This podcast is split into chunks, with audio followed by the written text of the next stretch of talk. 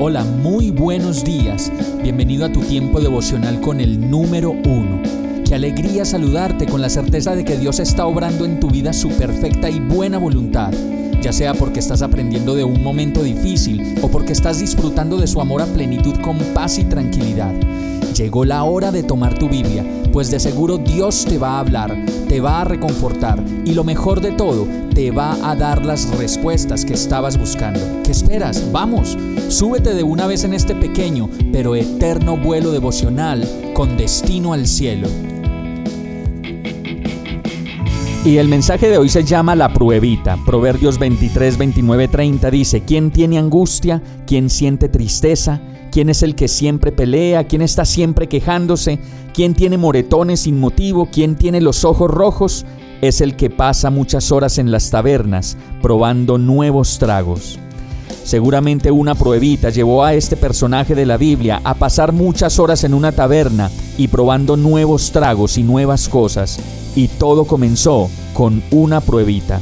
Por eso, una simple prueba por curiosidad o por agradar a quienes presionan se puede convertir en una atadura que arruinará la vida entera. Y esto ha ocurrido con el alcohol, el cigarrillo, las drogas y el sexo desordenado. Por eso es mejor evitarlos. Como lo dice este verso, una pequeña prueba desordenada de algo y viene la angustia, la tristeza, el estar siempre de pelea, quejándose y con moretones por todos lados que solo reflejan que escogimos el camino equivocado. Más allá de la curiosidad, tenemos la necesidad y la responsabilidad de pensar en los efectos de nuestras decisiones y reconocer que sin Dios es muy difícil lograr esa estabilidad que tanto necesitamos. Nadie tan sabio como nuestro Dios. Vamos a orar. Señor, ¿cómo puedo ver que tu palabra está llena de ejemplos de las cosas buenas que me pueden suceder si ando contigo y entiendo tu palabra? y también de ejemplos como este que hablan de mi terquedad y mi manera hostil de querer hacer mi voluntad sin ti. Te necesito, Señor. Decido buscar tu dirección y ayuda en tu palabra. Enséñame, Señor, pues sin ti nada puedo hacer. Todo esto te lo pido, agradecido, confiado y seguro, en el nombre de Jesús. Amén.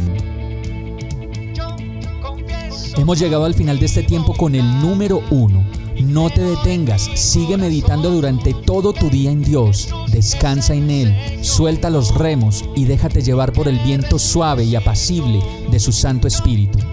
Solo compártelo con quien lo necesite y ames. Hoy, de la mano de Dios, todo será un gran día.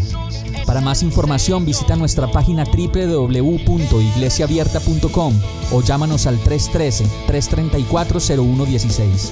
Oramos y rogamos para que cada día te enamores más de Dios y para que no pares de pasar todo tu tiempo con el número uno